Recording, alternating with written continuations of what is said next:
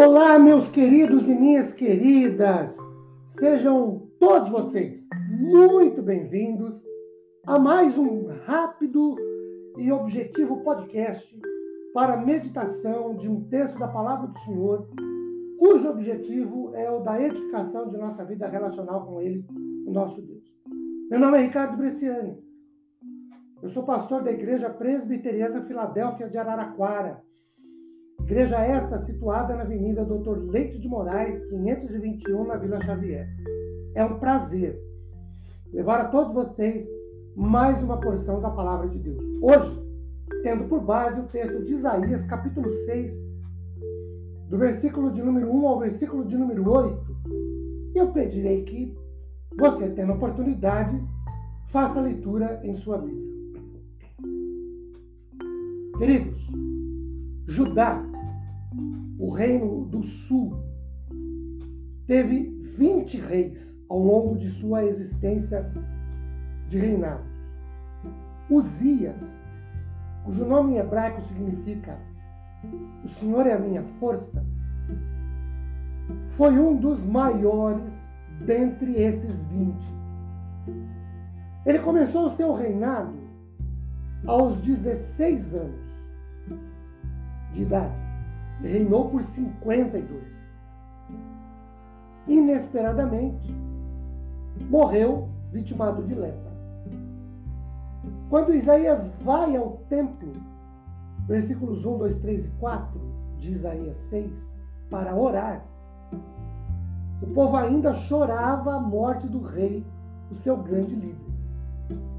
A vida do povo nesse momento era de insegurança, porque o sucessor no trono, ainda que um homem íntegro, não era Uzias.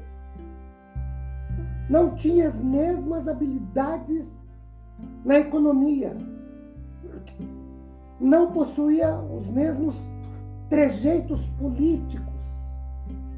E por isso, os inimigos se fortaleciam, começavam a tentar invadir Israel e a escassez começou a aparecer. É nesse quadro trágico, depressivo, triste, que Isaías, o profeta, vai ao templo para orar. Durante a oração, ele diz no verso de número 1 um, que ele vê ao Senhor. Essa visão é uma visão correta sobre Deus. E essa visão correta sobre Deus, de acordo com o verso 1, que diz assim: No ano da morte do rei Uzias, eu vi o Senhor assentado sobre um alto e sublime trono, e as abas de suas vestes enchiam o templo. É uma visão que exalta a soberania do Senhor. No momento em que a nação pensava que Deus a, a abandonara, Isaías vê ao Senhor num alto e sublime trono, Senhor soberano que governa. Em segundo lugar, de acordo com o versículo 3, os serafins clamavam uns para os outros, dizendo: Santo, Santo, Santo é o Senhor dos exércitos, toda a terra está cheia da sua glória. Essa é, em segundo lugar, uma visão correta sobre Deus, porque é uma visão que enaltece a santidade de Deus. Numa visão sobre a santidade de Deus, o homem se contempla perdido e pecador, como Isaías faz no verso 5. Então disse eu, ai de mim, estou perdido, porque sou homem de lábios impuros, habito no meio de um povo de impuros lábios, os meus olhos viram o Senhor dos exércitos. Ele se vê carente de perdão. Em terceiro lugar, olhando para o verso 7,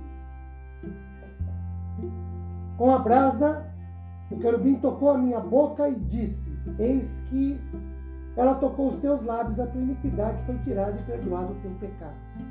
Uma visão correta sobre Deus, em terceiro lugar, é uma visão que aponta para a graça do Senhor.